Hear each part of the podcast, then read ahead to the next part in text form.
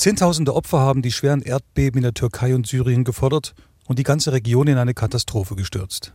Menschen trauen um Angehörige, viele haben Hab und Gut verloren. Verletzte sind zu versorgen. In bitterer Kälte fehlt es häufig am allernötigsten und dem Dach über dem Kopf. Viele internationale Organisationen bringen unter schwierigen Bedingungen Hilfe in das Katastrophengebiet. Viele fühlen mit den leidenden Menschen und wollen helfen. Aber wie geht das am besten? Das betroffene Gebiet liegt schließlich tausende Kilometer entfernt. Die beste Hilfe, die aus Deutschland geleistet werden kann, ist eine Geldspende an eine Hilfsorganisation, die vor Ort tätig ist, sagt Dominik Mann, der Sprecher des Aktionsbündnisses Katastrophenhilfe.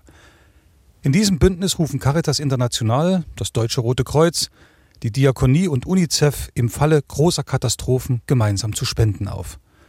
Das Aktionsbündnis ist in der ohnehin krisengebeutelten Region vernetzt, hat vor Ort Partner, die bereits seit Jahren akute Nothilfe leisten. Beispielsweise dort kann man für die Erdbebenopfer spenden. Auch die Kirchen in Sachsen leisten Hilfe.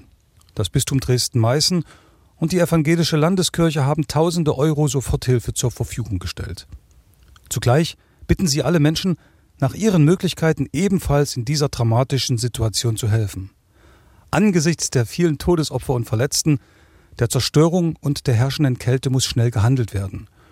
Und der Möglichkeiten gibt es tatsächlich viel.